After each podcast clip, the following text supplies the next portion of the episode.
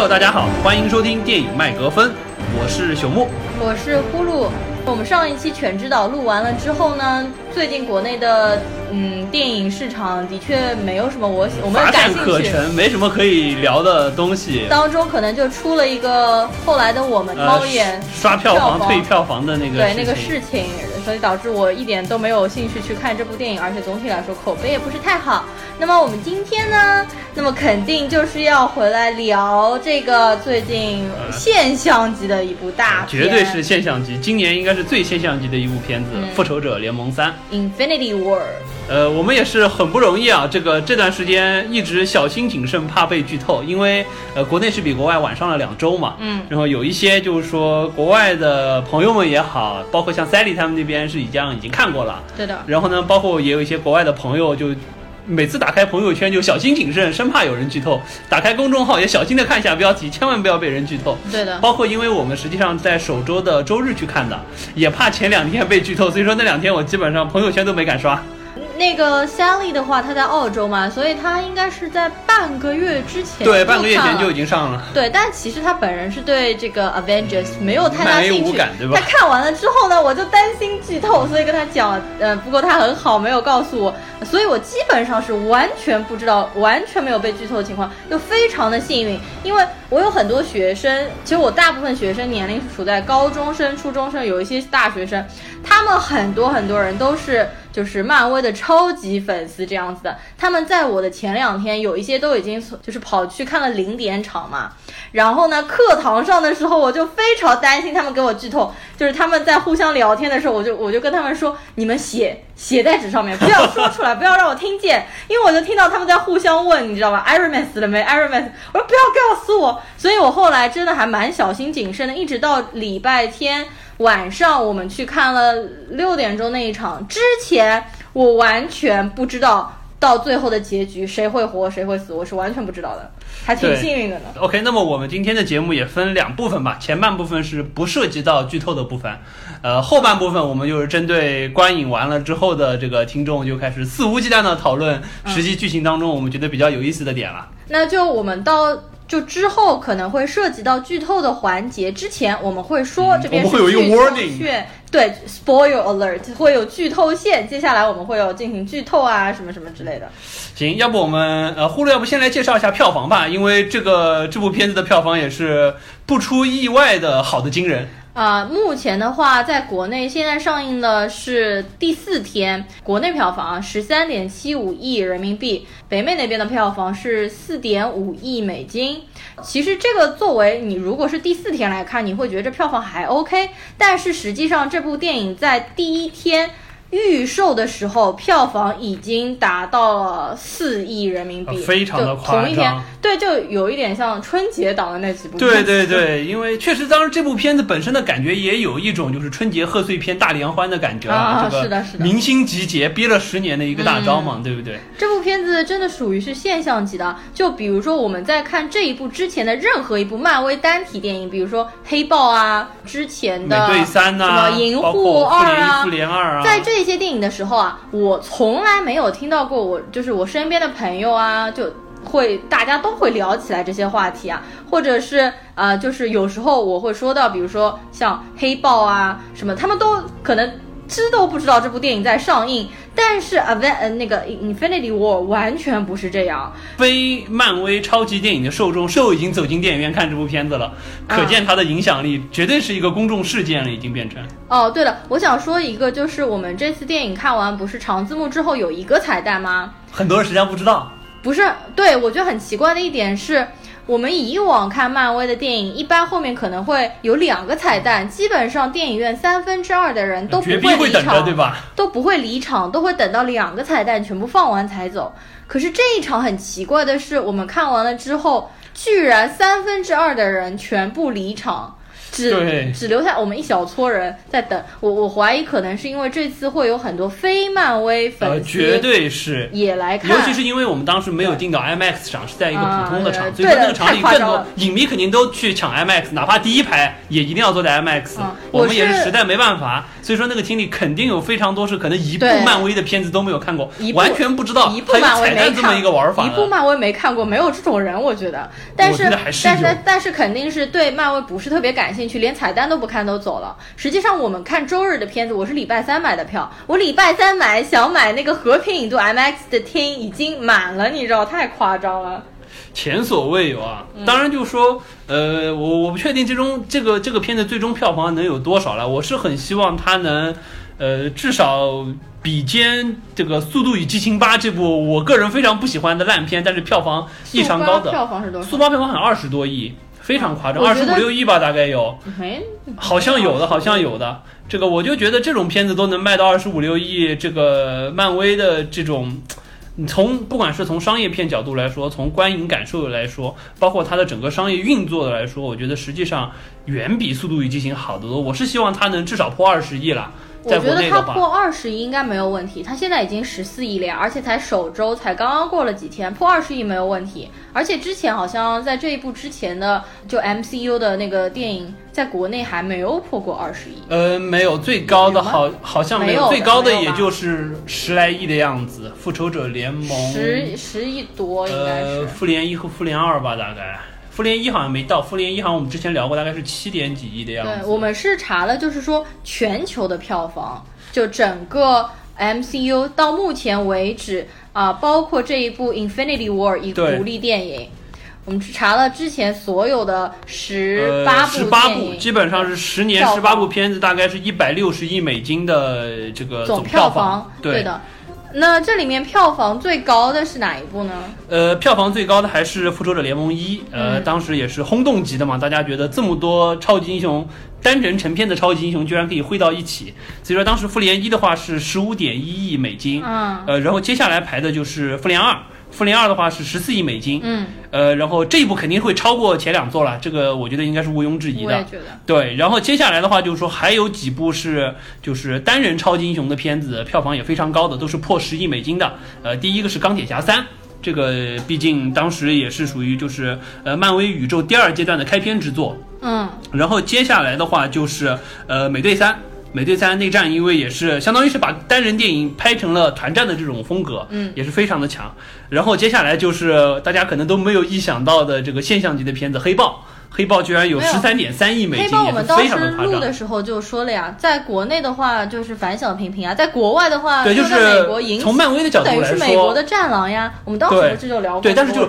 那是我们都是后话了啦。嗯实际上，漫威拍这部片子的时候，并没有预料到这部片子会火爆成这样。当时只是说要拍一个就是说黑人主题的超级英雄的片子出来，没想到这部片子实际上最终的票房甚至超过了美队三，我觉得这个是非常夸张的。这也奠定了黑豹二肯定会有了，我觉得肯定会有了。我记得上我们上次聊黑豹，就是你对黑豹的印象还挺好的，对吧？你说呃，对，我觉得还不错。对我当时也说这个，但是我不是说我我感觉还挺一般的，就不是很喜欢嘛。然后没想到其实男生都还蛮喜欢的，因为我班上面有那个小男生，他非常喜欢黑豹，而且他在上课的时候还会模仿说我看到 forever 什么之类的，就很激动，你知道吗？呃，黑豹还是有它就是说能吸引男生的点啦。毕竟这种原始荷尔蒙的迸发，虽然说呃它的就是说高科技和它那些原始的宗教文化和一些战斗的东西，从就凭良心说感觉有些格格不入，但是实际上是很能勾起男生对于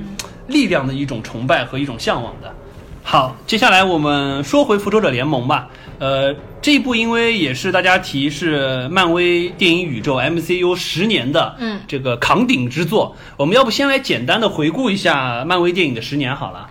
呃，实际上，漫威本身，大家对他最熟悉的可能是斯坦利老爷子，因为本身斯坦利他创作了非常多现在漫威的大 IP 的角色，不管是神奇四侠也好，包括蜘蛛侠也好，包括复仇者联盟也是在他手底下建立起的这么一种模式。说到这里啊，我插出去说一点吧。呃，我刚刚说的这几个角色，实际上他们就从美漫创作的历史中，这个角色为什么会诞生，并且大受好评，还是有一些历史契机的。首先说一下美国队长好了，大家应该对他最熟悉。呃，美国队长实际上是上世纪三四十年代的时候创作出来的，那个时候漫威还不叫漫威，就还不叫 Marvel Comics，当时还是叫时代漫画，叫 Timely Comics。那个时候 Stanley 还只是一个好像十八岁左右的一个小职员，刚刚加入到这个漫画社。然后美国队长当时诞生是因为那个时候正好美国实际上是在打二战。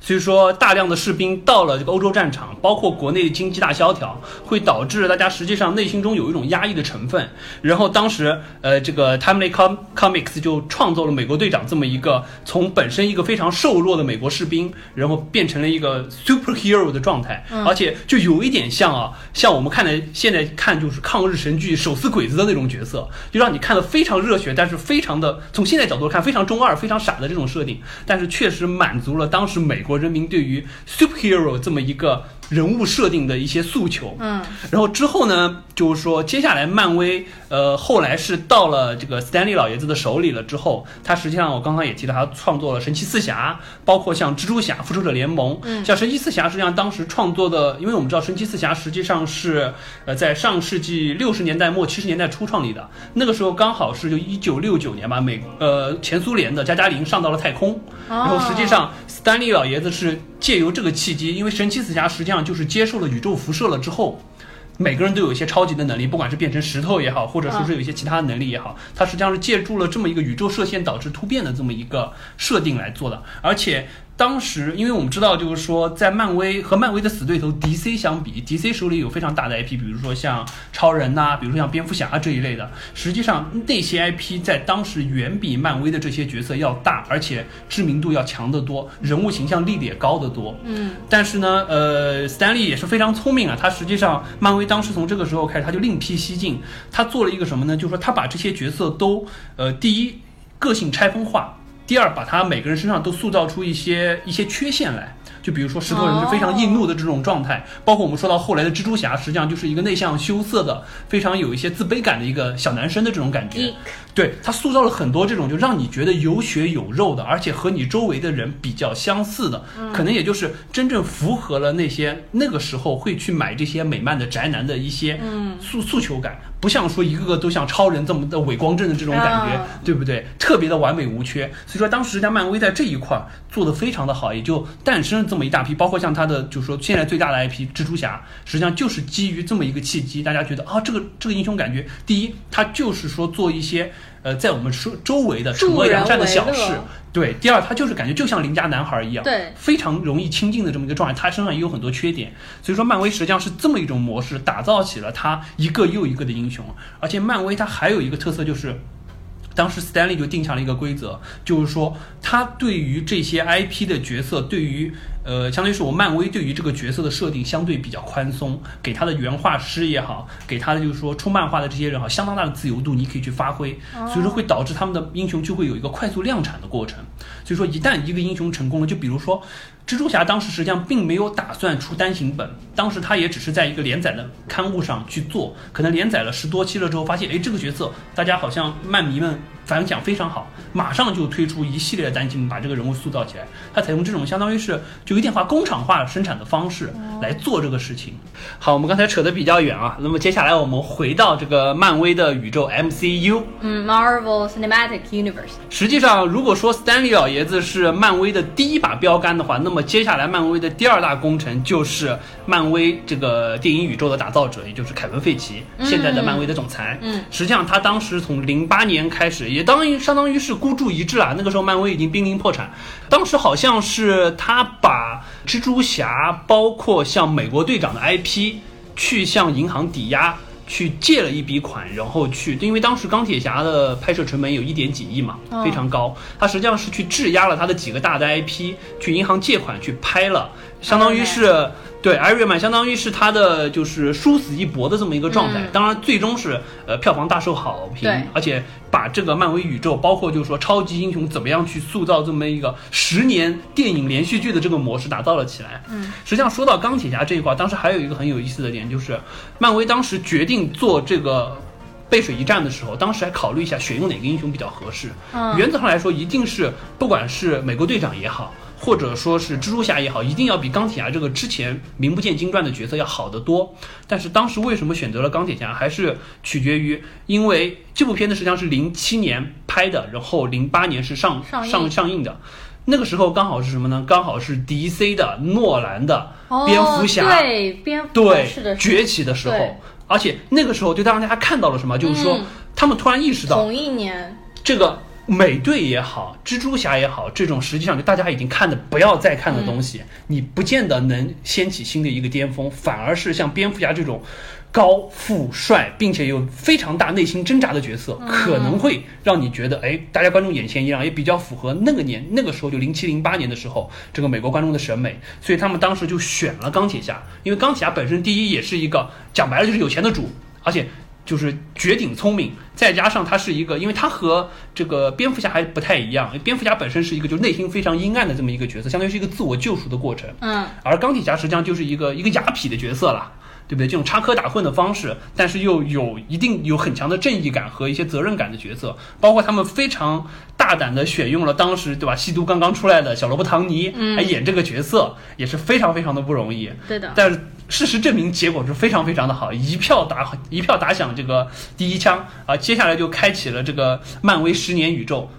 你说到就是 Iron Man 和当年那个黑暗骑士崛起，其实那个的确是同一年上映的。因为我想起来，我看了一下，就是之前奥斯卡的颁奖嘛，就零九年的时候的颁奖，就是 Hugh Jackman 主持的。然后呢，他当时其实就提到了两部，因为很少可以会在奥斯卡颁奖仪式上面提到就是 superhero movie，而且那个时候但是那一年对他提了两部，一个就是诺兰的《黑暗爵士》，呃，不是不是，《黑暗骑士崛起》是希斯莱杰他被提了最佳男配角，而且他也得奖了。可惜希斯莱杰其实在前年对，就是去世了。后来是由他的父母上来领奖，那那一次是讲到，然后。同时，在这个颁奖上面，然后 Hugh Jackman 还有讲到的就是 Iron Man，因为因为他那部电影当时是票房大爆嘛，就是说所有的人都在电影院门口排队去看第二遍 Iron Man，所以这次我印象特别特别深，就很少有在奥斯卡颁奖上面会提到这种超英的电影。是，所以说基本上就从那个时候开始，嗯这个漫威电影宇宙就真正展开了。呃，而且按照这个凯文·费奇的规划，实际上他是十年，然后要打造。目前看来的话，实际上是有十八部电影，累计票房估计会超过一百六十亿美金。嗯呃，我们我们要不先来把它快速的过一遍好了。呃，首先是第一阶段，也就是从二零零八年到二零一二年，呃，开篇之作就是我们刚才说到的《钢铁侠一》，然后是《无敌浩克》，然后是《钢铁侠二》，接下来是《雷神一》、《美队一》，然后结尾是《复仇者联盟一》。一共是六部电影。对，这当中的话，实际上钢铁侠呃非常不错，人物立起来了，然后雷神、美队也都人物立起来了，然后复仇者联盟更不说了，也是掀起了轰动。嗯，当中可能比较冷的就是无敌浩克这一部，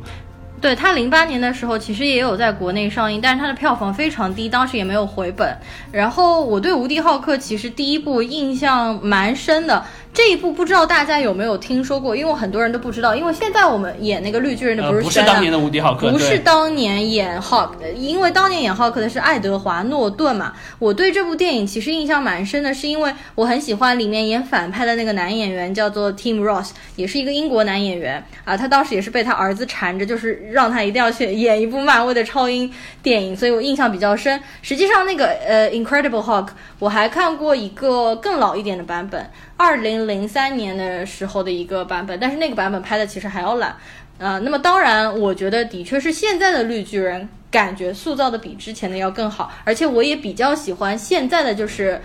马克舒他演的这个绿巨人，比起爱德华诺顿对，就是感觉不管是人形也好，或者说是绿巨人形态也好，感觉都可能更接近我们印象中绿巨人这个浩克的这么一个状态。嗯，哎，那在这个第一阶段的话，因为比较早嘛，在二零一二年之前，你有没有去电影院看过？就是这这呃，实际上想一想啊，因为那个也就是从二零一零年左右开始，才陆陆续续有电影票团购这事儿起来，在国内大家才开始广泛的进电影院。呃，我我我看了一下这六部啊，可能我真的第一部去电影院看的还就是《复仇者联盟》，因为雷神和美队当时我是有看到海报，当时我对漫威完全没有概念，觉得这是什么鬼？这个尤其是看到雷神那个宣传海报，我就觉得这什么逗逼神话故事吗？看都不想看。美队那个也是就是偏二战风格的，但是从来没有听过，感觉也挺傻的。到了《复仇者联盟》，好像应该是我漫威宇宙当中第一部进院线去看的片子。嗯你的话是哪一部啊？复复联一，实际上我都已经没有印象，我是不是去电影院看的？但是我进电影院看的第一部是《钢铁侠二》。就是还挺神奇的，当时我其实也不搞不懂漫威啊，什么超英啊之类，嗯只是随便想找一部电影看。我印象非常深刻，我还是买了一个呃中文配音版本的，就《钢铁侠二》去看，你知道吗？我觉得其实像我们这种有一点年纪的人才会 那个时候会进电影院看，你知道吗？现在年轻的小朋友。这些电影其实根本都没有机会去电影院看了。是 OK，那么接下来我们再过一下第二阶段。第二阶段的话是从二零一三年开始到二零一五年，嗯，电影分别是《钢铁侠三》《雷神二》《美队二》《银河护卫队一》《复联二》以及《蚁人》。呃，这几部里面实际上基本上后续的票房都还不错了，因为不管是雷神也好，美队也好，实际上票房都在不断的攀升。嗯然后银河护卫队也是，就是完全从一个全新的搞笑的模式开开创了一个相当于也是票房收割机了。对的，呃，蚁人的话，今年很快第二部也要上，这个具体还是不错的。对的。那个就是说到蚁人，其实我们对蚁人这个男演员最初的印象都是《老友记》里面菲比的那个 老公，真的是，而且非常神奇的是，《Friends》结束那么多年，感觉他都没有老，就是真的没有什么对，变化。感觉真的是没有什么变你不觉得，他都没变化吗包？括讲话的感觉也很那个很像。啊，是的，就就是一个呆萌，的那种。对对对，挺挺奇特的一个演员了，我觉得。然后我看了一下，就这第二阶段里面的这六部电影的话，实际上，呃，我应该是除了。雷神二没有去电影院看，剩下所有的我都去电影院看了，也就是差差不多从国内的话，也是从那一年开始嘛，大家陆陆续续就复联之后了，大家就开始对电影院了。越来越多，也也是真的是大家越来越进电影院看电影的越来越多了。有这么看来，我好像也是雷神二没有看，当时好像就即使复联一看完了之后，我还是看到雷神二的海报，还是不想看，还是觉得就是一种这个北欧神话气息的这种风格，对，因为我就不太想看。那个导演是布拉纳嘛，他专门导那个莎士比亚剧啊，对这种感觉，对对对对，就不是很喜欢。啊当然，这些其实我们后来都在家里面自己有在补资源。接下来我们说一下第三阶段对，段。第三阶段实际上就是从二零一六年到现在，呃，开篇之作是《美队三内战》，接下来的话就是塑造了新的英雄奇异博士，然后完了之后是那个银河护卫队二，接下来就是新的小蜘蛛，嗯呃，蜘蛛侠英雄归来，嗯然后雷神三，然后又塑造了一个新的英雄黑豹，最后就是呃复联三这一部对无限战争对对对。OK，那么纵观这十年十八部片子，不算现在这一部，十八部的片子，呼噜你最喜欢的是哪一部电影？然后最喜欢的角色又是哪一个呢？你要问我最喜欢角色的话，我可以毫不犹豫的告诉你，我最喜欢的角色是奇异博士，因为是 BC 演的？对的，对的，Doctor Strange。那我喜欢他，当然也有就是私心，是因为我本身就很喜欢 Benedict Cumberbatch。我在之前很多节目里面也说过，对吧？哎，那我能插一句吗？那如果说整个漫威里面，Doctor Strange 和金刚狼相比，Doctor Strange，哎，两代男神，Doctor Strange 和金刚狼相比，简直了！我漫威两大男神好吗？我们家现在就是 两个玩偶，一个金刚狼，一个奇异博士，呃，我们到时候可以放在那个图里。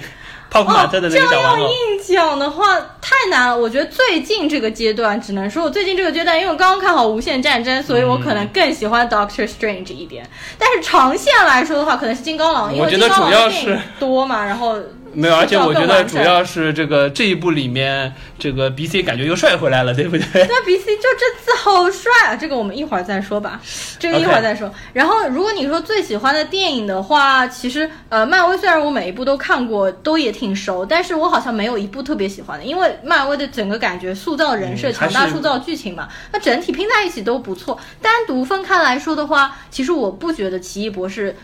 足够非常好。那如果说喜欢的话，呃，还挺喜欢最近新的小蜘蛛的，就是这个《红啊，对这部这部的电影结构还不错，我觉得就是叙事上也感觉要比别的稍微好一就点。说的蛮俏皮的，然后演员也很可爱。你呢？你应该跟我完全不一样吗？对我和你是不太一样。首先从角色角度说，那肯定很落俗套的，最喜欢钢铁侠，毕竟呃这个角色个人魅力太强。而且从这个整个漫威宇宙的走向也好，包括本身小罗伯·唐尼这个演员和这个角色的契合度来说，我觉得都是一等一的。嗯呃，所以说最喜欢的角色肯定应该是钢铁侠，嗯，或者说是我就指明说是小罗伯·唐尼演的钢铁侠。他我觉得之后应该也不会有，有就像就像金刚狼可能没有办法有其他人去演这个角色。对，如果说我最喜欢的电影的话，呃，仔细看一看哦，可能还真的是《美队三内战》，因为呃，作为就超级英雄的电影，大部分情况下它是一个就是快餐片。比较落俗套，或者说是你对它的剧情走向也好，或者它的故事展开，它比较能预见。美队三能玩成这种模式，首先是大规模的内战，在单人电影片中大规模的内战，我是没想到。第二，他把就是说，相当于是两派对于超级英雄是不是应该实名制接受监管这个事情，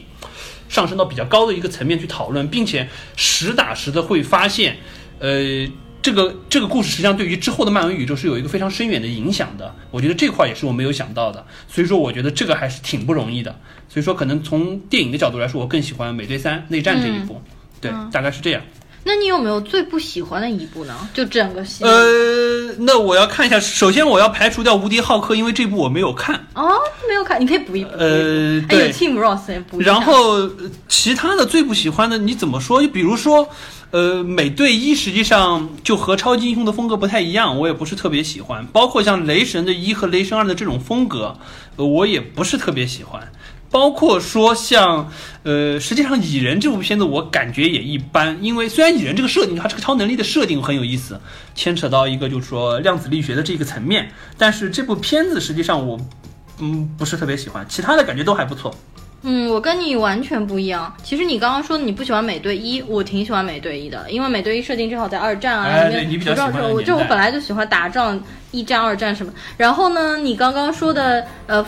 雷神一、雷神二，我觉得也不是。的确不是太好看，但是它因为给你铺设了一些东西，而且还有那个娜塔莉波特曼什么的，嗯我就觉得有加成，其实还可以。我最不喜欢、最讨厌的，我打分最低的就是《银河护卫队二》。我其实当时看《银护一》的时候，我还是挺喜欢的，就是蛮搞笑，什么加了很多复古的元素之类的。但是《银护二》的时候，把这个梗就完全玩烂掉了，我觉得就是不行了。当时对我觉得看完我挺气愤的，其实。我觉得银护在漫威宇宙中的设定基本上就是一个逗逼搞笑气，然后完了之后不断的去，至少它票房可以让它呃利滚利利滚利一二再再二三的去拍，我觉得这个模式至少它是奠定下来了。只是说可能就说和我们的这个观影风格来说，觉得就是你玩一次可以，玩两次是不是有点过分？你要再玩下去，如果说再往后拍，大家可能真的有点不太买账。至少从我们来看，可能会这样子。呃，然后再说一个，就是在这十九部之外的，就是 Deadpool 死侍，啊死侍死侍它是不能被划为就是 MCU 是吗？呃，它实际上因为还没有正式加入到这一波里面来。因为《死侍二》其实马上六月一号要在国外上映了，我们当然是没有希望看到，但是我其实蛮喜欢死侍一的。其实死侍这个角色真的还蛮蛮搞笑的，那部电影我也看了两遍。他会，他之后会要和他们，呃，我不太清楚啊，但是死侍这个角色，因为他我们一直说死侍打破次元壁嘛，所以说哦对的就感觉他和他们玩在一起的话，就有一种就他这个。这个超能力就已经不是说好像什么我拥有我拥有无限宝石能看透时间这么简单的事情了，他可能会就直接剧透说对吧？我知道作者想要怎么画的这种感觉，我觉得可能和他们要融合起来会有一点难，至少在正剧当中要融合起来可能有一点难啊。但死侍在国外人气一直很高，一直在漫威英雄中人气非常非常高。然后我再插一句，就是之前 Hugh Jackman 说，如果金刚狼有机会回漫威的话，他不是说他就是可能还会再演吗？但实际上他后来又出来澄清过了，他说他不会再演了，他说 Logan 绝对是他的最后一部，他希望之后有其他的人可以接替他，嗯再去漫威里面演金刚狼。呃，没关系，我们就期待着小的女金刚狼的诞生吧。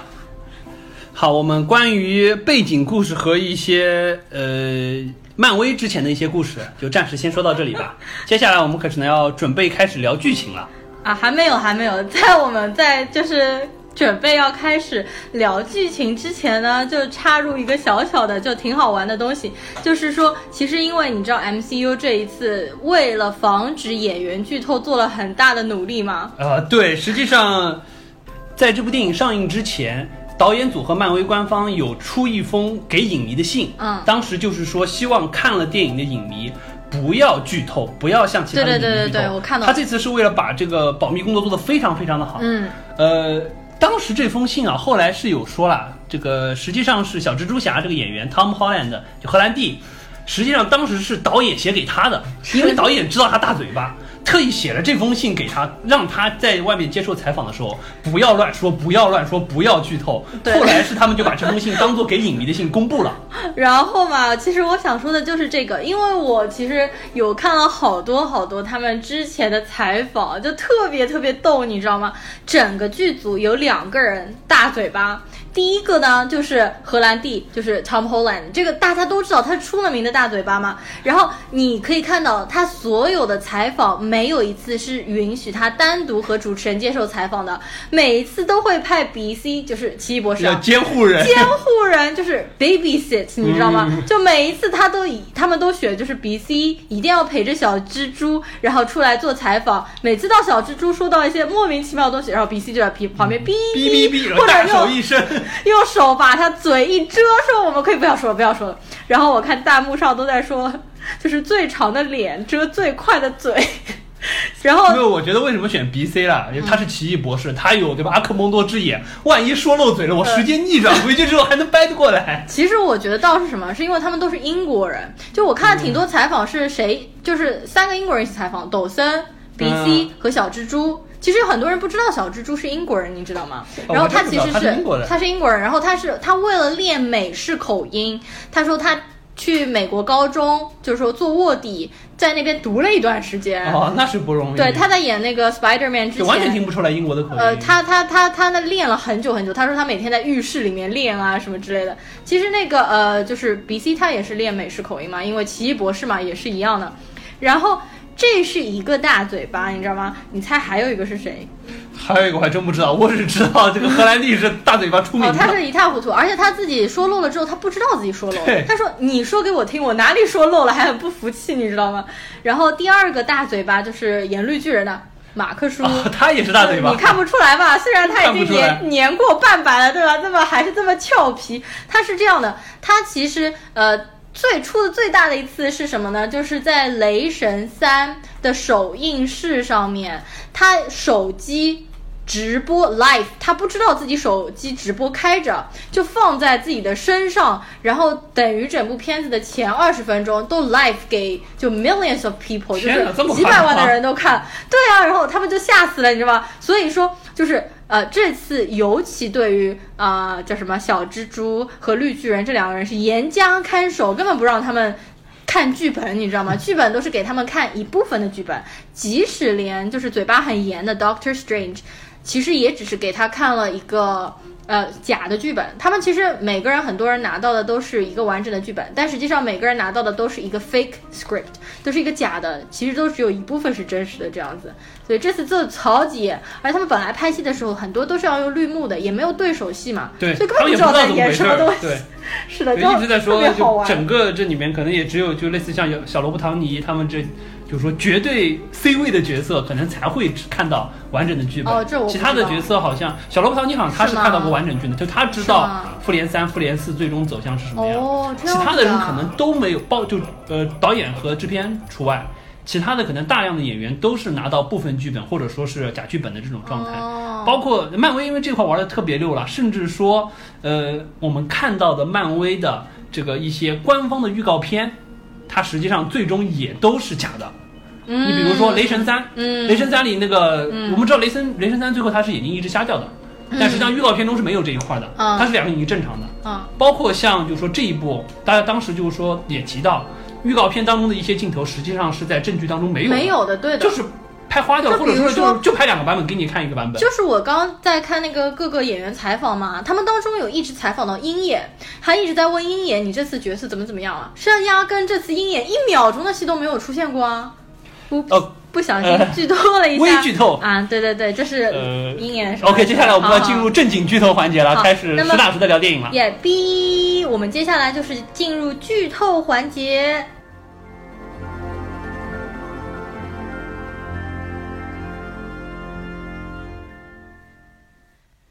OK，呃，要不首先我们来聊一聊这部电影的主角吧。呃，嗯也就是大家一直都说嘛，这个应该是叫《复仇者联盟三：灭霸传》，对吧？灭霸第完全就是对，完全就是灭霸个人形象塑造的这部片子。Thanos 对，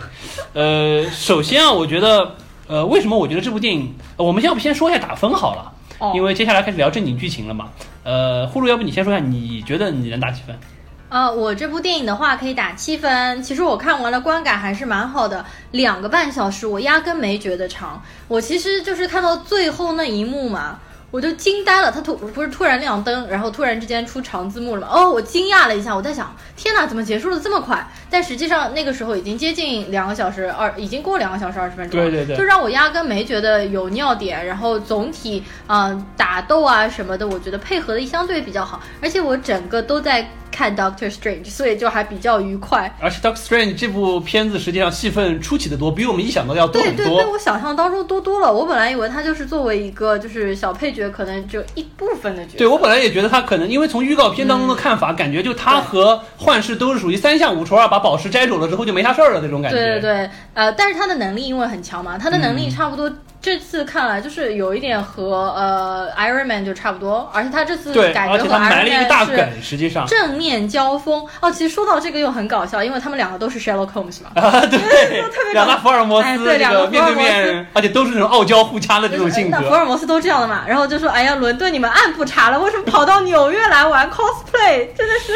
我我是想说什么？这次其实他和唐尼有很多互相就是交锋之类的嘛，我就觉得哇塞，B C 的颜值怎么顿时高了好多啊！就是这次小罗和唐尼，其实他看出来他的确也就有一点显老了，包括身材上也被 B C 完爆嘛。对的，对的。然后这次我我看完了之后，还有朋友跟我说，觉得那个鼻 C 的脸怎么感觉不是很长了？怎么感觉和小唐就是罗伯特·唐尼在一起的时候，他们俩的长度脸的长度是一样的一个？实际上是因为你不觉得罗伯特·唐尼头好大吗？他的身体比例头好大，所以不是 Doctor Strange 还在电影当中吐槽他说你怎么把你的那个大头挤到你的盔甲里面了嘛？因为我们看 Iron Man 穿上了盔甲之后，身材比例很好很好，但是其实唐尼头很大。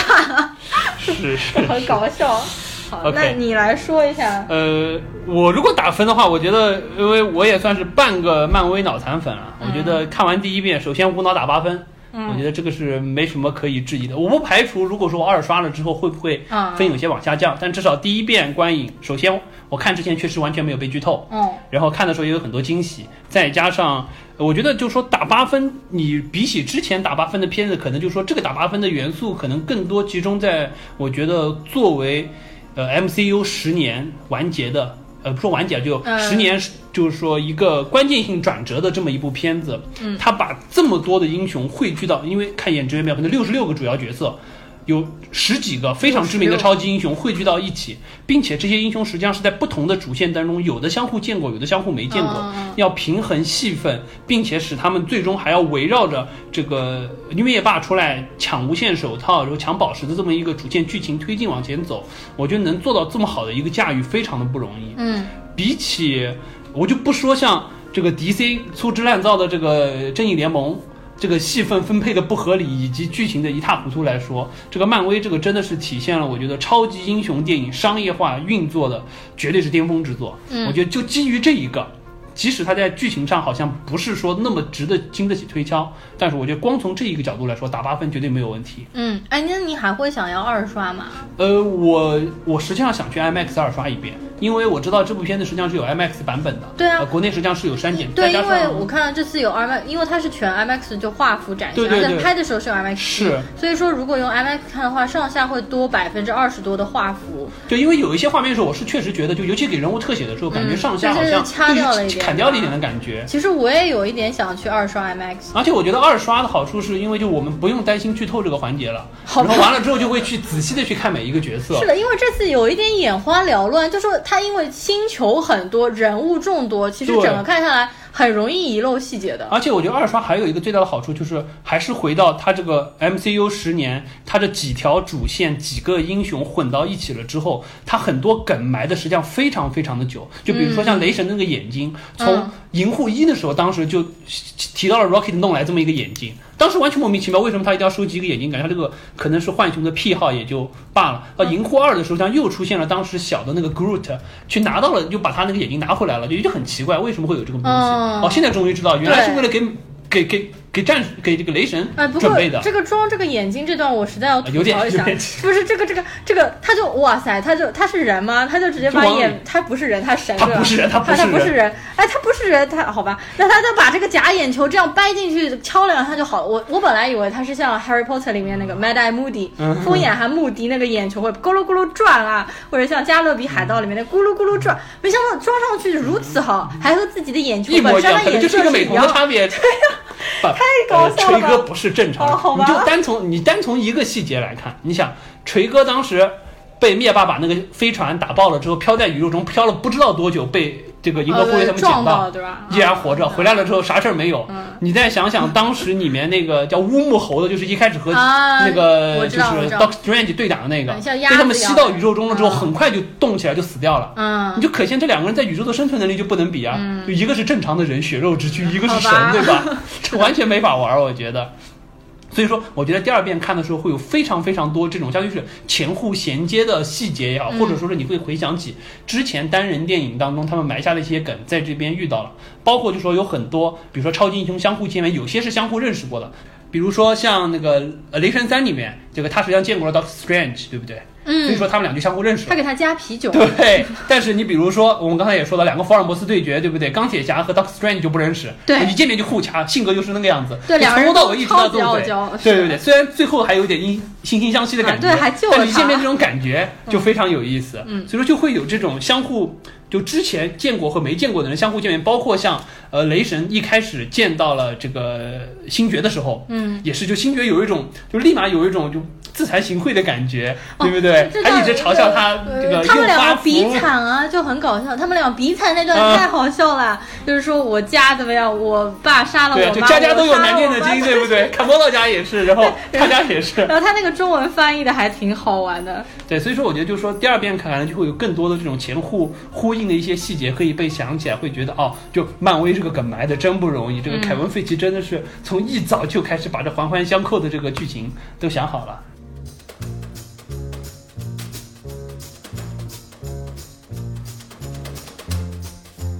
OK，呃，接下来的话，我们就说回到这部片子真正的主角，也就是灭霸。嗯，呃，这部片子实际上一直被大家说应该叫《复仇者联盟三：灭霸传》。确实，整部片子也是围绕着灭霸这么一个形象，而且我觉得是漫威这个宇宙中少有的反派形象塑造的比较好的角色。嗯因为漫威基本上一直是属于就英雄强，呃，反派角色弱，和 DC 就不太一样。DC 比如说像这个小丑这个角色就塑造的非常非常成功。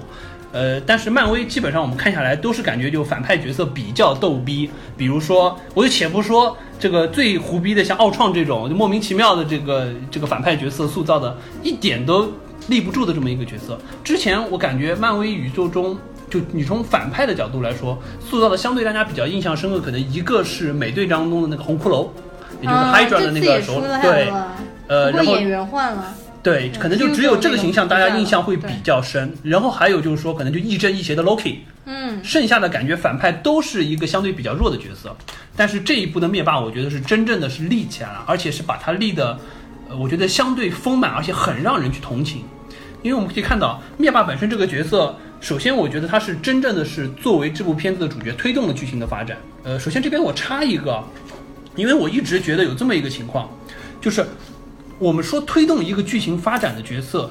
不管是主就是正正正面角色也好，反面角色也好，它实际的作用是应该把这个剧情的走向往前带，并且说它实际上是改变了本身这个剧情，尤其是超级英雄这一类剧情它的基本架构。我觉得实际上在很多的这种超级英雄的片子里，都应该是反派作为主角来推动剧情发展，而不是说是由正派。如正派推动剧情发展，实际上最常见的是什么？就是像日式 RPG 那种，就勇者斗恶龙系列，恶龙统治天下，然后勇者要去救公主。那么实际上什么？相当于是勇者要去颠覆本身已经有的一个情况，一个相对比较不太好的局势。然后他是作为剧情推动者，把这个剧情往前推，这个是属于正派当主角去推动剧情。但是漫威这里面基本上实际上都应该是按照以反派来推动剧情的方向来走，因为基本上都是一个和平世界。然后完了之后反派入侵，不管是像复联一也好，或者说是比如说像美队也好，这个 Hydra 要崛起这种方式，都是在和平时代反派入侵，然后完了之后把剧情往前推，然后超级英雄怎么样集结起来把反派打出去。所以说推动剧情发展的应该是反派，但是恰恰之前漫威的当中基本上都还是以正派，当然可能也是为了他们去塑造英雄形象。所以说我觉得这一部真的是。通过灭霸从头到尾，相当于是灭霸成长史，我怎么样去收集一颗颗宝石，然后镶到我的无限手套上，最终我要完成一个非常伟大的理想，相当于是我是一个宇宙公益慈善者，我要维持宇宙的平衡，那怎么办？我消除宇宙中一半的人口，这样保证资源的这个平衡。嗯，所以我觉得这一块本身对于灭霸这个角色塑造还是非常丰满的，包括我们可以看到整部片子完了之后，实际上大家还是挺同情灭霸，因为感觉他不是一个非常冷血的人。你看啊，他和复联所有成员战斗的过程中，除了一开始他把 Loki 还有那个海默达尔给杀掉了之外，其他的基本上他没有真的去出手杀任何一个人。嗯，而且很多战斗中他只是说，比如说这个浩克过来了之后，他只是把他封在了石头当中，只是使他不要挡着我的路就可以了。包括最后他取那个宝石也并不是为了杀死幻视，只是为了拿到这个 Mind Stone 而已。就是他整个所有的目的都是为了说我要完成我的一个终极理想，而且他也说，我实际上只需要打一个响指，OK，宇宙中一半的生命就消失了，就可以完成我这个梦想。而且他觉得这是对那些生命最大的一个仁慈，就是我只要弹指间就可以让你们消失。包括我们看到最后，实际上消失的方式也是这样。嗯，而且我觉得退一步说啊，就是本身，呃。就他这个，相当于是把他这个最终理想的目标上升的高度，也是比起之前就简单的。你比如说像复联一，OK，外星人入侵了，对不对？Loki 来了之后开了一个虫洞，来了各种各样的机械怪兽打出去，这种简单的剧情，或者说是像。啊，就是复联二奥创这么一个，就看似好像有一点深度，好像说我是为了避免更多的超级英雄牺牲，我应该造更多的相当于是这种 robot 来代替他们这种方式来说，我觉得它实际上是上升到了一个比较高的层面，也就是说有一点到人类学社会学的这个层面了。就它这个实际上有一点像什么，让我想起了就是说之前一直我们也会讨论到一个话题，叫马尔萨斯人口陷阱。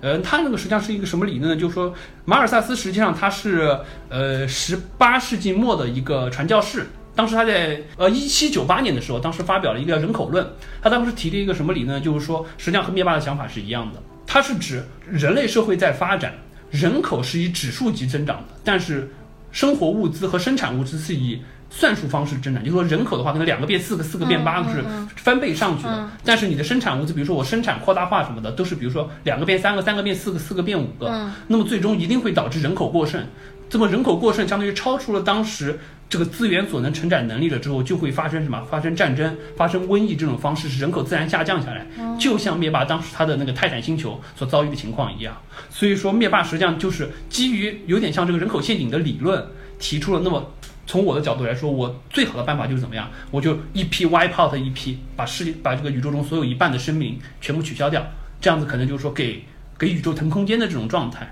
当然，实际上我们知道，真的就是回过头来说，这个这个这个马尔萨斯人口陷阱，实际上它最终是是被推翻了的，是因为从历史环境来说，真实情况就是说，第一个是工业革命诞生了。我们知道生产力极大的发展，生产力不再是以当初原始积累的这种方式，以算术方式增长了，这是一块儿。第二个是因为当时就是海外殖民地的扩张，导致了实际上资源是一个爆发性的增长，而不简简单单只是说是原有资源积累的基础上去做的这件事情。呃，那么说回到就是说这个灭霸的本身他的这么一个终极梦想来说，我觉得至少从漫威宇宙的设定来说，它至少立的相对还比较的可以说伟光正，或者说至少还有一点的道理。包括就说他自己的本身的星球也就这个遭遇了这种现象，包括他为什么要去收集无限手套做这件事情，就是因为他之前采用的方式就是我一个一个星球去去入侵，然后完了之后就像卡莫拉那个星球一样，我把我把所有人集中起来，画一条线，左边一半，右边一半，左边的人杀光，右边的人活下来，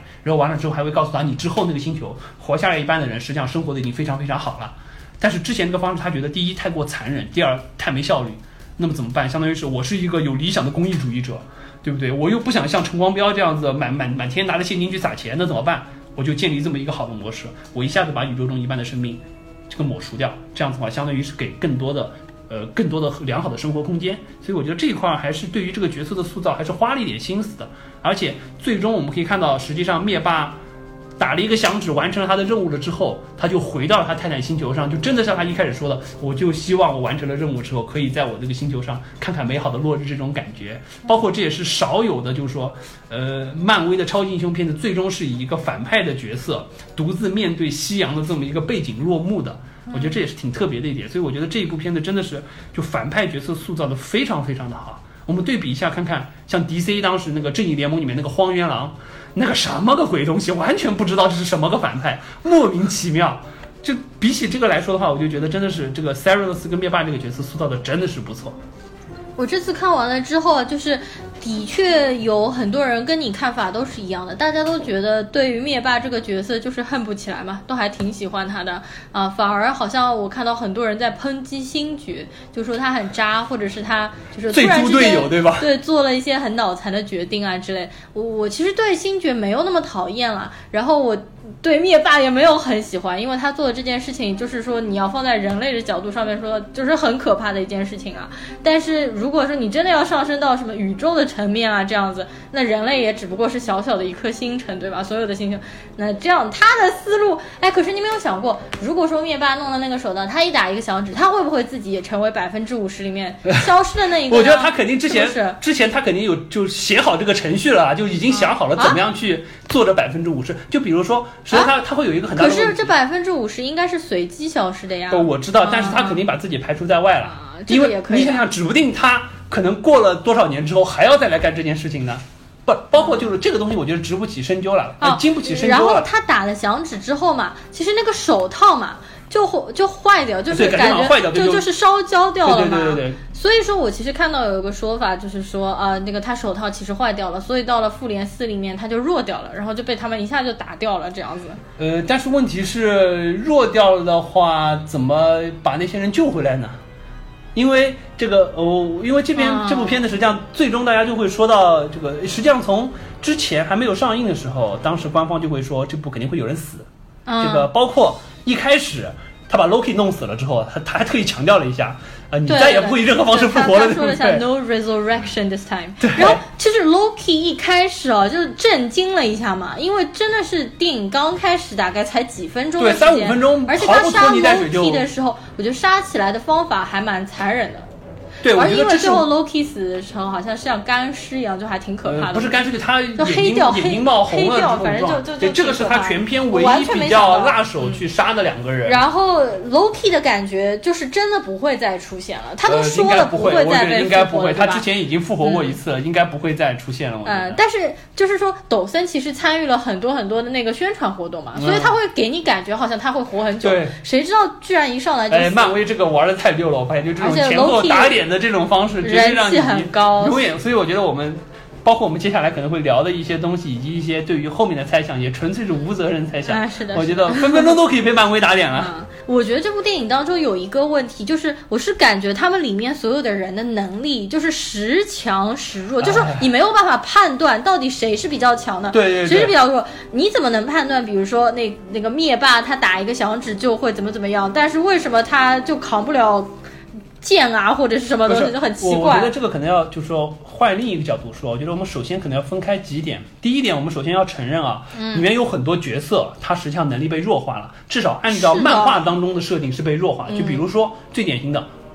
红女巫，对呀，就是红女巫的能力，道理上来说，实际上就有点像什么，有点像是这个 X 战警当中的这个凤凰凤凰之力一样，可能比凤凰之力还要就还要另类点，因为就是漫画当中是说他。当时他他的能力实际上是可以使这个梦想变成现实。对，比如说他当时说到有一天什么可以改，对，有一天他他他他他他他就有一个想法说 no more mutants，之后就再也没有变种人，所有变种人已有的变种人能力也都消失了，就非常可怕的，就 bug 到逆天的一种。就这个我们先不说了，就他很多能力肯定是往下调了，包括你比如说像银护里面的那个 Drax，就是那个就是那个毁灭者。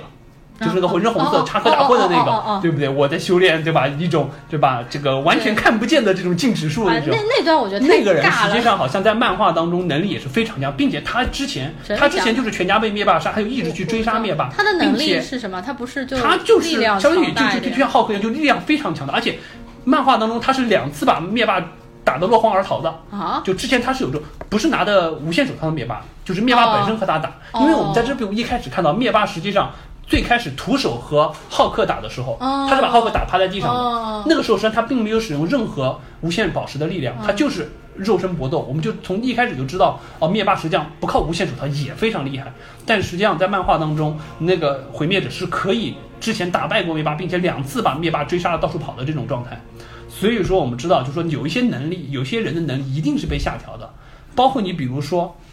像美队三和黑寡妇的这个战斗力绝对是上调的。你看一开始幻视和女红女巫打波的那两个小喽啰，居然能被他俩打打打回去，并且还打伤，你敢想想也不可能，对不对？对，特别奇怪，就是到最后他们在瓦坎达打的时候嘛，就是好像他们是在那个那个女的。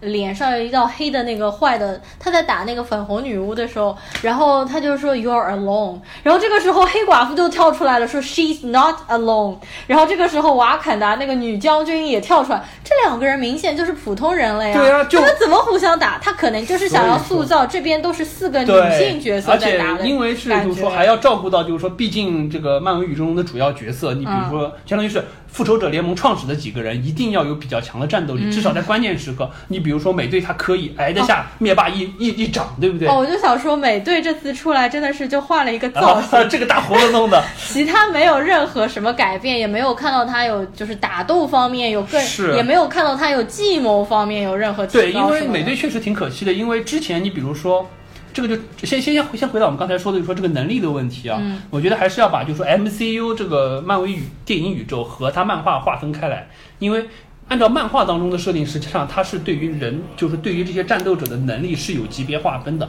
比如说有宇宙级别的，有多元宇宙级别的，比如说按按照按照不是它不它实际上是这样分，就是说，比如说假设啊，嗯。就是拿到了六颗生命六颗无限宝石的灭霸，戴上手套了之后，假设他是一百的话，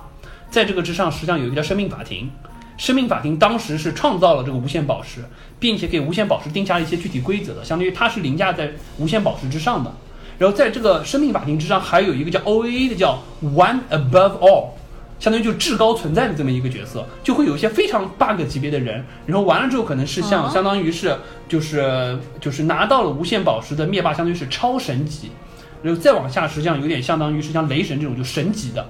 然后再往下可能才是属于这种就星球级的战队，比如像浩克这种，然后再往下才是说像钢铁侠这种，相当于是地球战力的顶级，然后再往下可能是就是美队这种，就是人类战斗的顶级，它会有一个逐渐的划分，但是因为在这个本身复联的这个体系当中，还是要平衡主要角色和次要角色，所以肯定会把一些人能力下调，嗯。把一些人能力上这样的话就是每个人才会打的才才能打得起来嘛，嗯。否则的话基本上你就看着一两个人打就好了，嗯。包括你比如说像最后就是瓦坎达那一战，你会觉得很胡逼，就明显这么多就像是。异星入侵一样，这么多虫子过来了啊之后，那个你们长得也很你们为什么不用杀伤性大规模杀伤性武器？你像雷神那个锤子一下来，这种 A O E 的技能为什么不用？用一开始用一下，之后又开始变成抡锤子打，包括那种冬兵拿个机关枪在那扫，这是什么鬼嘛？那觉得特别傻。然后瓦坎达，你明明有这么高科技，你的那些震惊用完了之后，完全可以当做这种激光武器来用，为什么还要一个拿着长矛往前上？嗯就特别特别纯，纯是为了之后给这些角色要加戏，要有一个，嗯就我觉得他是为了想什么，就有点像塑造。呃，这个魔界、指环王对最终的大战的这这种感觉。次实际上他们那一帮就是像异形一样的那帮妖怪冲进来的时候，和他们瓦坎达军队互冲，那不就中土世界之战？嗯，都是冷兵器肉搏这种感觉啊。呃但是就黑豹那一部拍的，就感觉高科技都没有展现出来。而且你最后看瓦坎达，实际上就是为了给他们这个国家，就是为了给他们提供这么一个可以嗯，在这个平原上战斗的这大个大规模打但实际的结果是，这个打的就比较不合逻辑，对啊或者说纯粹是为了给这些人加戏。嗯实际上并没有做，第一没有做到出史诗感，第二本身这个黑豹一开始的战前演讲，呃说来巴拉巴拉巴拉巴拉巴，看到回来吧。嗯这个特别特别的蠢，一点没有鼓动性，对不对？所以我觉得这个挺可惜的，这个介绍我觉得挺可惜一点，就挺逗逼的一点了。另外，我再说一点啊，刚才我就说在聊最喜欢的漫威电影，也提到了美队三内战。嗯，呃，本身他把超级英雄分成两派，我觉得是就是本身是我个人非常欣赏的这么一个塑造的角色。而且我刚才也提了一下，实际上美队三之后，他这个超级英雄分两派，对于后续剧情影响还是挺大的。我们看到这一部，美队和钢铁侠是完全两个独立的主线，当中两个人完全没有碰面。钢铁侠实际上是冲到了泰坦星球去，和银护当中的一部分，包括卡莫拉和 Nimbula 在那边嗯是碰头的。然后完了之后，美队完全是就是地球线路，所以说这一块儿实际上也是比较好的一个推进的方式。呃实际上当中还有另外一点，就是雷神他实际上和另外一半的这个。呃，相当于是银护的小分队，银护的小分队，然后去在宇宙当中一条线，最终又回到了瓦坎达和地球线汇合。嗯，所以说，我觉得本身这个剧情的推进也也是做了一个比较好的分配了，这样子至少不会把所有的超级英雄全部拢在一起，这样会太乱。同时，也对每一个人或者说每一个主线进行了一个比较好的角色的分配。而且，我觉得这部片子当中，呃，因为有比较多的群战嘛。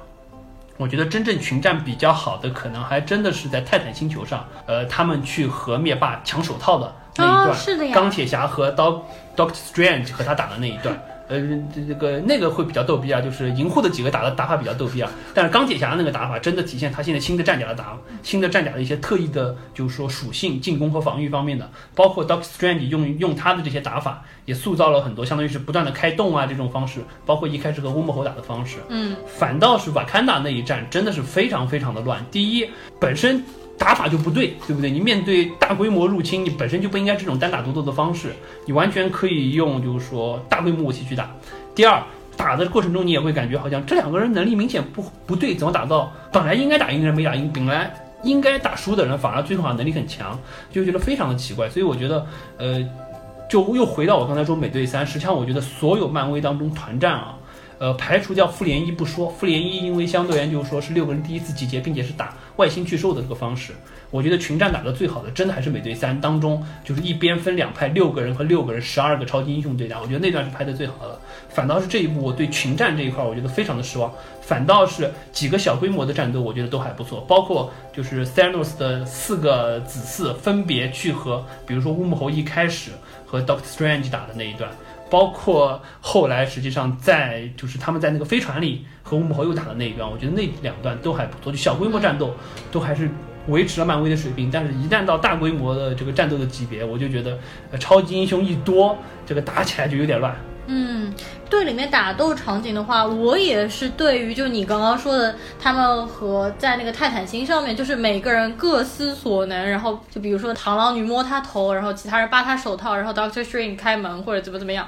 控制住那一段是最好的嘛。Doctor Strange 那个披风也很搞笑啊，对他还派上用处了，其实帮了他好几次，一个是帮他逃出那个捆绑的地方，还有一个让他他跟他就是不能握手 whisper，对然后跟他说你过去不要让他握手，就超级可爱啊。然后那一段不是就是。嗯，就是那一段 Doctor Strange 说，我看到了什么几千万个结局，我觉得对。其中只有一个结局。对，我觉得这个是绝对埋下了一个最大的梗，但是我觉得这个梗有点埋的太太明明显了。对。那肯定意思就是说，他救唐尼，那 Iron Man 他肯定就是说我看到那对，唯一就只有这个的结局，他一定是就是要来救你，对，所以我觉得就是刚才也提到，就是说灭霸他实际上就是说完成了他的历史使命了之后，那个手套感觉好像是破碎了。破坏。但是我觉得，如果说这个手套功能真的丧失，或者说是无限宝石的能力真的变弱了的话，他们要通过什么样的方式去把这些人救回来？因为就是说我们呃，反正我们已经剧透了吧，我们就实话实说嘛。这一步实际上到最后，这个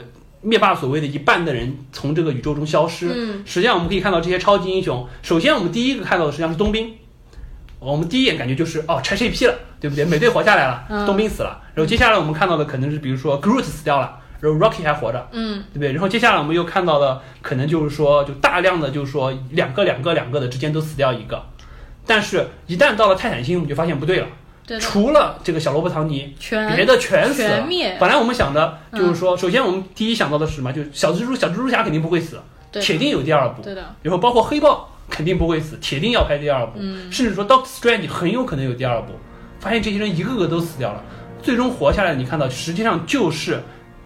复仇者联盟创始的六个人，除了鹰眼没有提到。这个美队活下来了，钢铁侠活下来了，然后那个雷神活下来了，黑寡妇活下来了，浩克活下来了，再加上没有出现的呃鹰眼。那那个实际上其就是实和 Doctor Strange 一起的那个老王 Benedict 啊，对，实际上他活没活下来就没有交代。呃没交代，但是对，但是我觉得就是说，按照漫威的调性啊，就是呃，就就说到刚才就是说那个 Doctor Strange 看到一千四百万种当中唯一的一个存活的可能。首先就是说他把，因为我们之前一直说就是可能会死，可能大家第一想到的是美队或者说是钢铁侠要死一个，我本来一直以为是他们两个死一个啊，因为这两个是最大的主角，啊而且是就是都是合约快到的人，是这样。但是、呃实际的结果是他们都活下来了，而我还蛮吃惊一。定是就是说这初始的创始六人还要去拯救，可能是要把所有的人救回来，嗯然后完了以后他们再光荣隐退，不管是牺牲也好或者退休也好，嗯，那么回过头来就说，我们可能就要就发散性的讨论一下怎么把他们救回来。我觉得我这边先先立一个 flag，啊我觉得做一个猜测，第一肯定不是通过呃就是 Doctor Strange 他们这边的魔法力量逆转时间啊或者什么样的方式把他们救回来。因为我觉得，如果说这样做太 cliche 了，就而且我觉得就是说，你作为这么多超级英雄当中的一支，你一定是不具备这个能力把他们救回来的，所以说肯定不是会通过这一块儿。然后呢，另外的话就是说，那相当于是就是说，还是复联的创始六人怎么样去把他们救回来？我我觉得可有一个可能是什么呢？就是说这一部除了鹰眼没出现，还有谁没出现？蚁人没出现。嗯蚁人实际上今年要上蚁人与黄蜂女，当中可能当然就说这个时间好像是在实际上是在复联三之前的，但是可能会在这部就说剧情当中会交代一个什么呢？就是说，因为之前大家网上也会热炒说。蚁人可能就说，就当你缩到无限小了之后，实际上会到一个量子微观的世界，相当于进入到量子力学的领层层面。量子力学实际上就是说，我们现在从就说经典物理学的理论来看的话，呃，最两大不相容的理论，一个是相对论，一个是量子量子力学，一个是管到极宏观，一个是管到极微观。那么，当你蚁人一旦你就是说把自己缩小到亚原子，进入到量子力学这个层面了之后，很有可能你会达到一个什么状态？就是说你的这个能力，或者说你穿梭在这个量子世界当中，你是不受宏观世界六大这个无限宝石的影响的。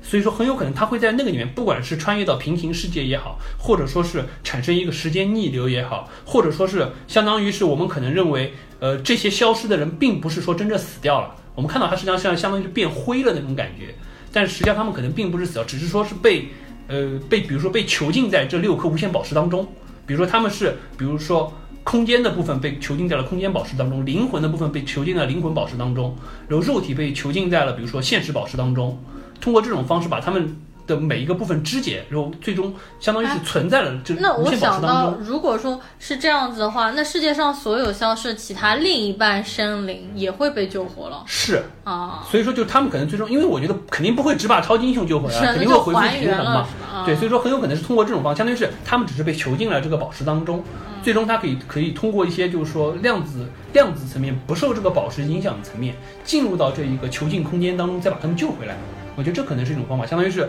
就 Avengers 初始的这个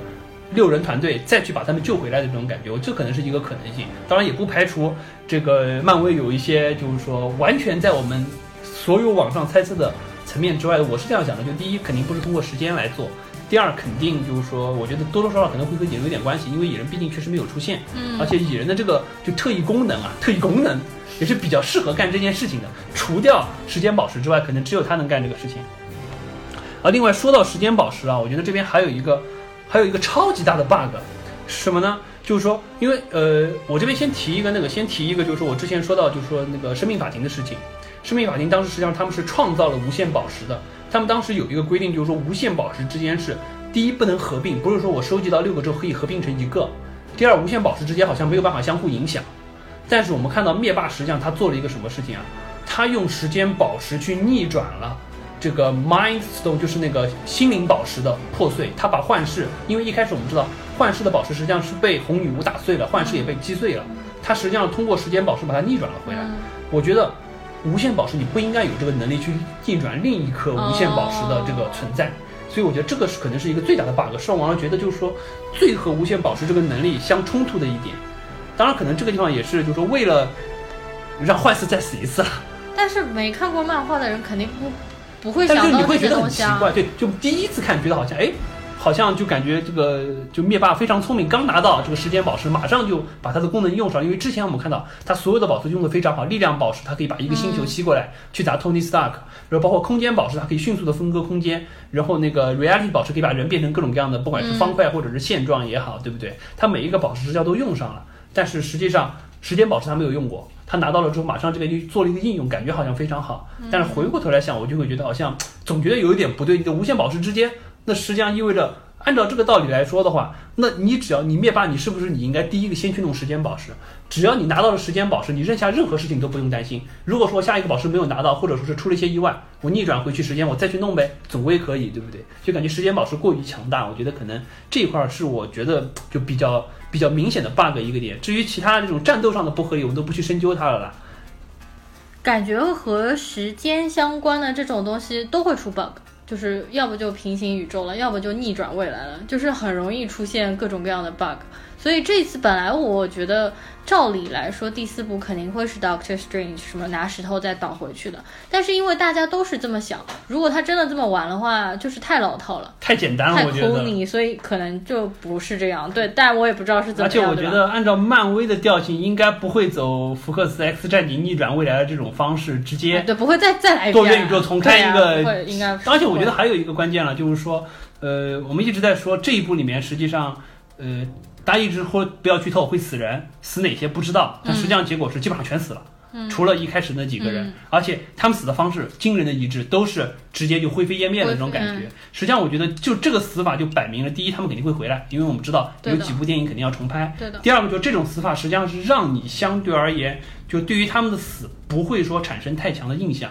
因为我们就回到看像 X 战警里面，X 战警像逆转未来当中每一个人也都死了，而且每一个人的死法实际上都不一样。不管是比如说暴风女也好，冰人也好，火人也好，实际上每一个都是在哨兵的某一种攻击能力下，嗯，去死掉的。每个人第一死的很惨，第二就是说每一个人的死都凸显了哨兵这个这个机器的强大。嗯，但这一步实际上实际上就是弹指一瞬间，所有人就就 感觉就到了另外一个宇宙的那种感觉。所以说，我觉得可能这一部就按照漫威的这个风格，死都死的这么有创意，他活一定活的也非常。有一个心意，肯定不是说这么简单的换一个时间的所以我在想，就是在这个宇宙里面，人口少掉一半，就生灵少掉一半，说不定这些灰飞烟灭的人只是到了另外一个宇宙，然后那边也是维持一半的人口啊。也许其实有一个另外一个什么什么镜面的世界。而且你提到这个，那还有一个问题，我就在想啊，这个稍微扯远一点，就是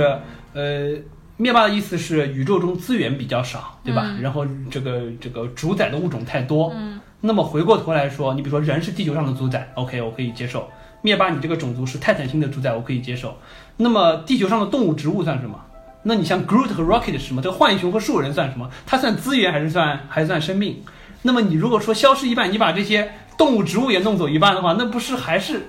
一模一样的资源他没有把动物弄走呀。但我觉得他的。不，Groot 不算的。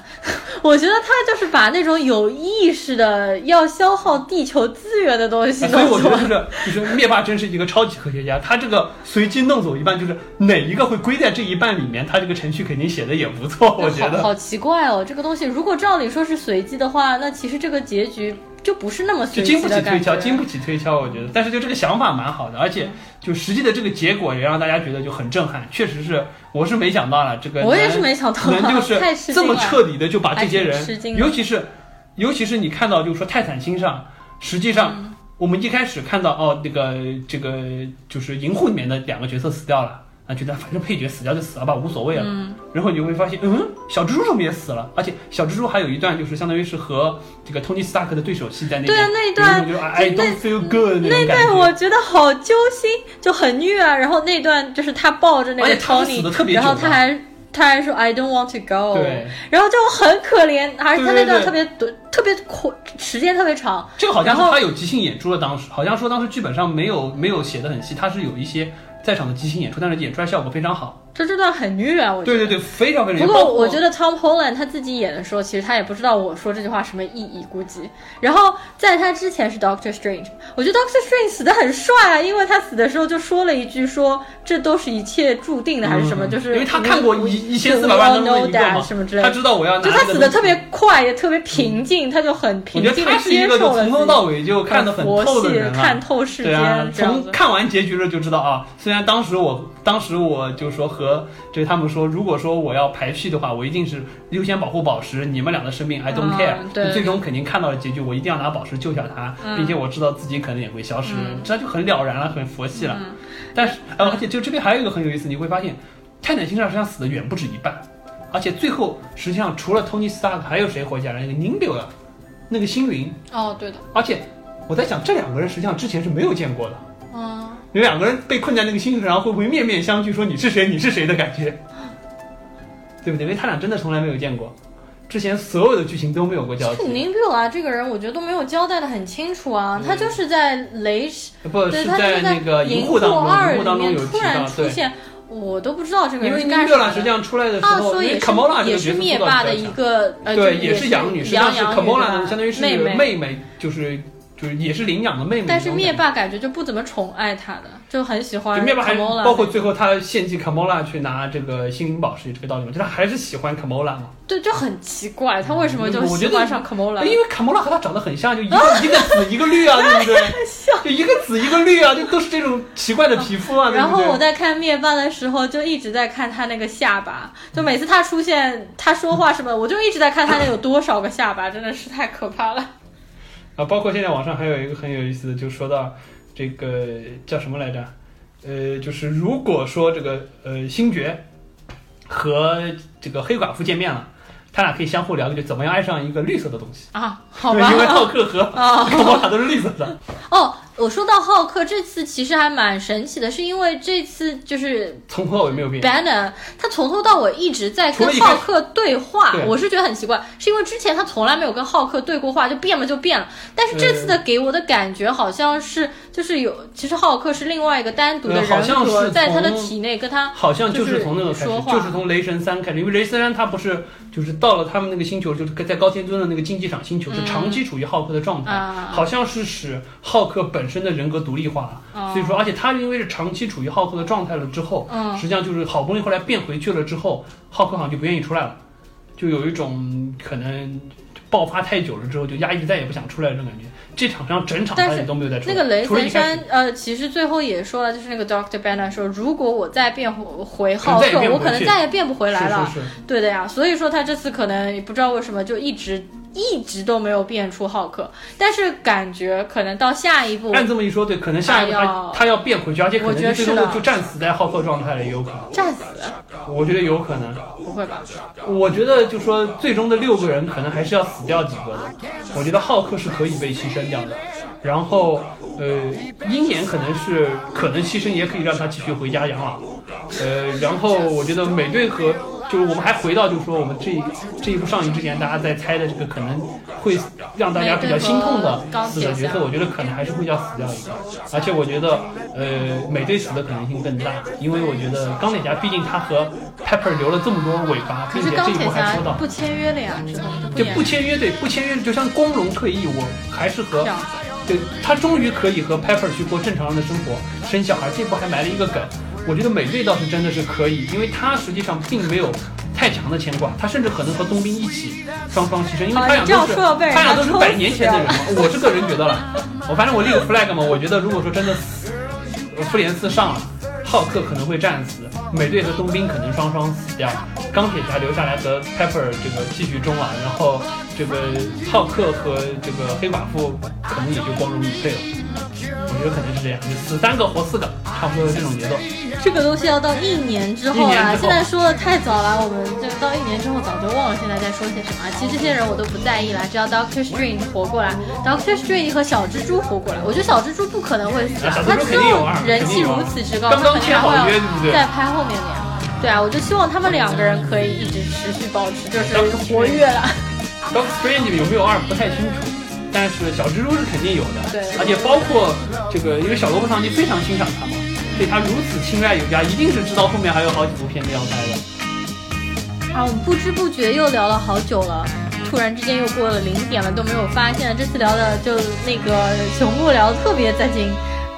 大家在看完电影之后，其实可以上 B 站上面搜一下有关于复联的他们演员的一些采访，就比如说像我们之前说的如何防止荷兰弟剧透啊，以及他们互相采访、互相画自己这个在剧中的角色啊，还有他们复联当中的几个演员合唱了一首叫做 Marvel Bounce，Marvel Bounce 的一首歌，就特别特别可爱。